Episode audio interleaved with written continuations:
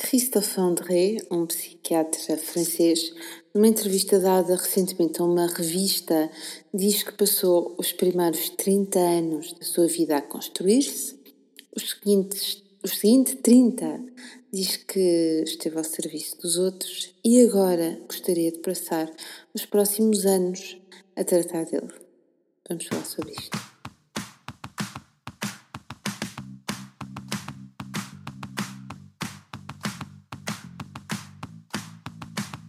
Olá, eu sou a Magda Gomes Dias e este é o podcast do Mamos de Boss. Para além deste podcast, subscreve também a nossa newsletter em parentalidadepositiva.com ou no blog mamosdeboss.com, onde encontrarás milhares de artigos sobre parentalidade, educação e muito mais. Olá, viva! Sejam bem-vindos a este podcast, a esta segunda-feira de podcast. Já sabes, se puderes, tira já um print screen ao teu ecrã e partilha nas tuas redes sociais e se puderes também. E vou ficar mesmo muito, muito contente que possas deixar um feedback aí no canal onde, onde estás a escutar, iTunes, SoundCloud, Spotify ou outro qualquer. Bom, o Christophe André, dizia eu, que é um psiquiatra francês, tem um currículo onde a entrega aos outros é de facto uh, um facto. Perante a notícia de uma doença que está atualmente em pausa, ele dá-se conta que gostaria de passar os próximos anos a cuidar dele e diz que este não é um ato egoísta. E não é. E eu estou de acordo com ele. E a Sara, que é uma dinamarquesa que eu entrevistei em 2012, e eu vou ver se coloco aqui o link para poderes ler essa entrevista, a Sara diz no Mamos the Boss, enfim, se quiseres procurar também, a entrevista está em Mamos the Boss e fazes entrevistas, e está lá a entrevista dela, ela dizia exatamente isso, que a melhor forma de mudar o mundo, a melhor forma de mudar o mundo, começa por tratarmos de nós e das nossas necessidades. E Martin Seligman, que é uh, que foi presidente, aliás, da Associação Americana de Psicologia e que é considerado também o pai da psicologia positiva, criou esta disciplina justamente alicerçada nesta mesma ideia, a de que eu posso ir de um estado 0 para 5 ou de ir de 5 para 10, ou seja, eu vou responder às minhas necessidades. Talvez aí, não sei, mas talvez aí no fundo da tua consciência desta moralidade que nos foi ensinada pode-se passar, pode estar a passar pela ideia de que, mas isso calhar é pôr muito no centro e ser egoísta e eu não quero, eu quero poder também ajudar os outros. Mas a verdade é que todos conhecemos imensas pessoas que se deram e se sacrificaram pelos outros e no final a vida acabou e perceberam que não fizeram nada por eles, sabes? Tic-tac, tic-tac, o relógio continua e tumba! Acabou já não há mais fichas, não é? E o carrossel acabou, parou e não vai andar mais. Deixa-me te contar uma coisa. Eu conheço uma mulher que dedicou a vida ao trabalho e aos filhos. Ao trabalho para, primeiro porque gostava, mas também para proporcionar uma boa vida à família. Ela trabalhava de noite e dia, porque trabalhava por turnos, e chegava a casa e tratava da família. Ela tinha gostado de ter feito mais viagens, porque, enfim, tinha condições para o fazer, gostava de ter conhecido partes do mundo, mas o marido não queria viajar. E ela, tudo bem, adaptou-se, resignou-se, continuou a fazer a sua vida. É verdade que nunca ninguém impediu de fazer estas viagens, mas enfim, ela escolheu não o fazer. E quem sabe, não sei, talvez conseguisse dormir melhor assim, não sei se teria a ver com a educação ou não, mas enfim, 25 anos de relacionamento e dedicação, com os três filhos já a viverem fora de casa, o casamento dela termina. E para além dos momentos duríssimos que se seguiram e da profunda tristeza e desânimo, esta mulher tornou-se amarga. Ela culpava todos por nunca terem sabido dar-lhe o valor. Ela entregou todo o seu valor aos outros que nunca lhe viram ou reconheceram o valor que ela sabia ter mas ela precisava dos outros para isso. E dez anos mais tarde, depois de sair de uma depressão muito pesada, com muitos altos e baixos, percebeu que perdeu tempo. Perdeu tempo nesses 25 anos de casamento e nos 10 que tinha demorado a reconstruir-se. E hoje olha para a frente e sabe que tem menos anos pela frente e procura centrar-se mais nela, nas suas necessidades e naquilo que a faz feliz. Porque sabe hoje, na primeira pessoa e sem ser nos livros que lê e naquilo que lhe dizem, que se ela está feliz e bem com ela, o mundo torna-se mais leve, mais justo e eu acho que ela consegue oferecer essa leveza aos outros, sem ter a necessidade de pedir nada em troca, porque finalmente percebeu qual é a equação.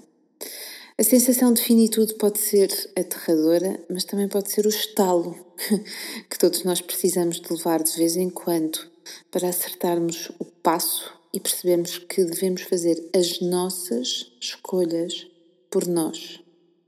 Porque no final, nós só vamos prestar contas a nós mesmo.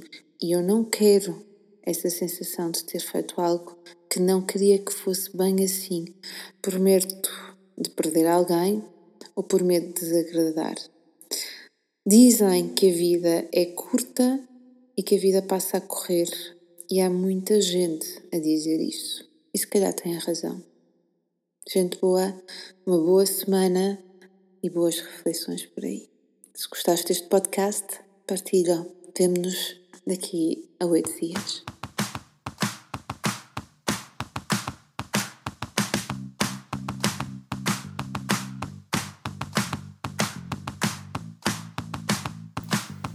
Gostaste deste podcast?